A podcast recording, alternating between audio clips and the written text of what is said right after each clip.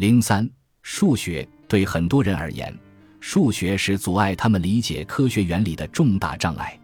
过去的四百多年中，数学一直是物理学的官方语言。没有数学，我们很难真正的理解物理学。为什么会这样？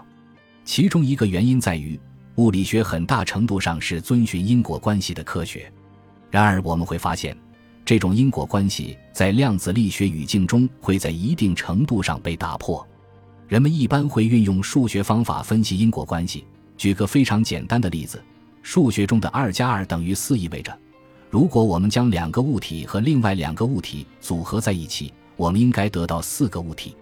再举一个更复杂的例子：一个苹果从树上掉到地上，假如我们知道苹果的初始高度以及所受重力的大小，我们可以运用数学知识计算出苹果落地需要多长时间。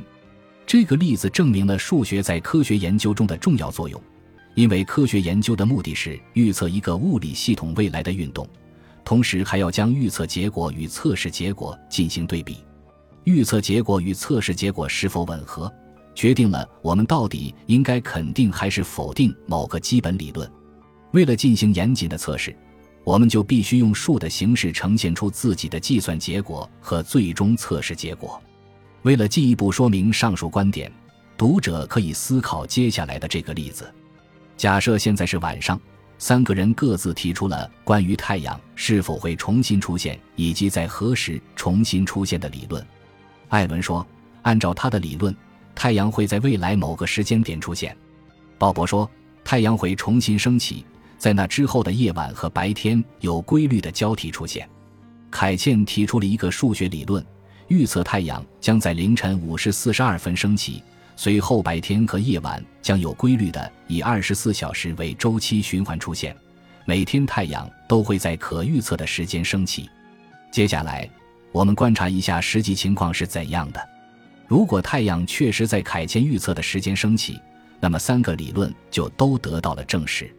我们更有可能相信凯茜的理论，这是因为如果太阳在其他时间升起，凯茜的理论就会遭到否定，或者说被证伪。而艾伦和鲍勃的理论依然成立，正如哲学家卡尔·波普尔所说：“正是这种可证伪性，才是物理学理论发展的最大动力。”我们无法从逻辑角度确定某些观点是否正确，但是这些观点通过的检验越严格，我们对其的信心就会越强。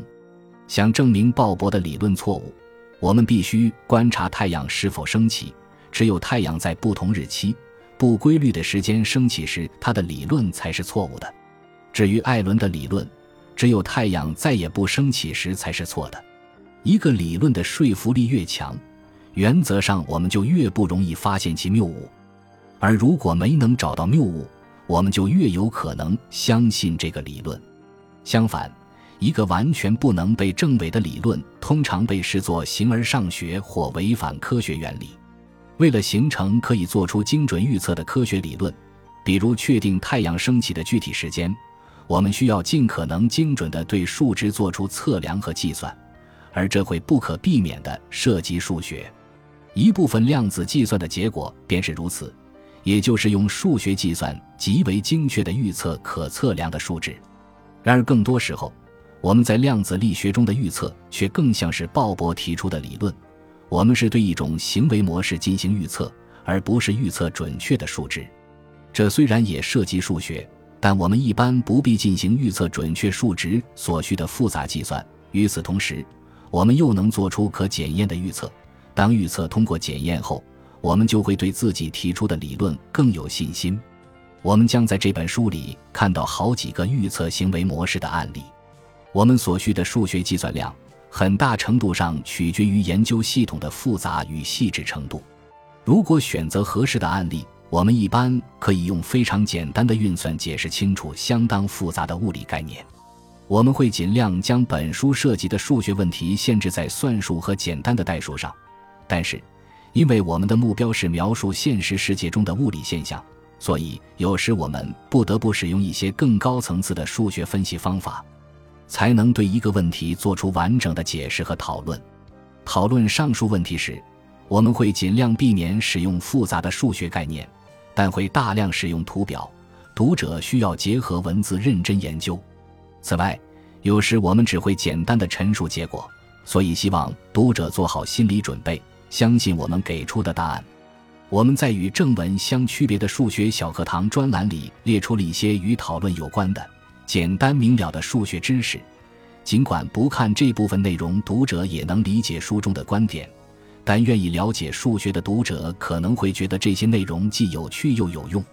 下面的数学小课堂一杠一是本书的第一个数学专栏。数学小课堂一杠一，本书涉及的数学知识是大多数读者上学时就会学到的，可由于缺少练习，有些内容很容易被遗忘。所以，尽管有可能冒犯数学基础好的读者。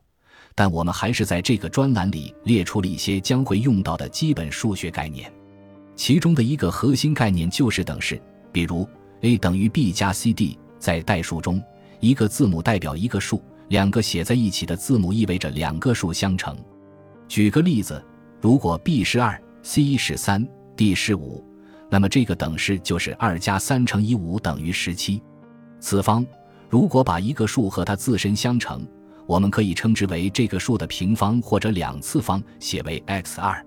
三个相同的数相乘，则是 x 三，以此类推。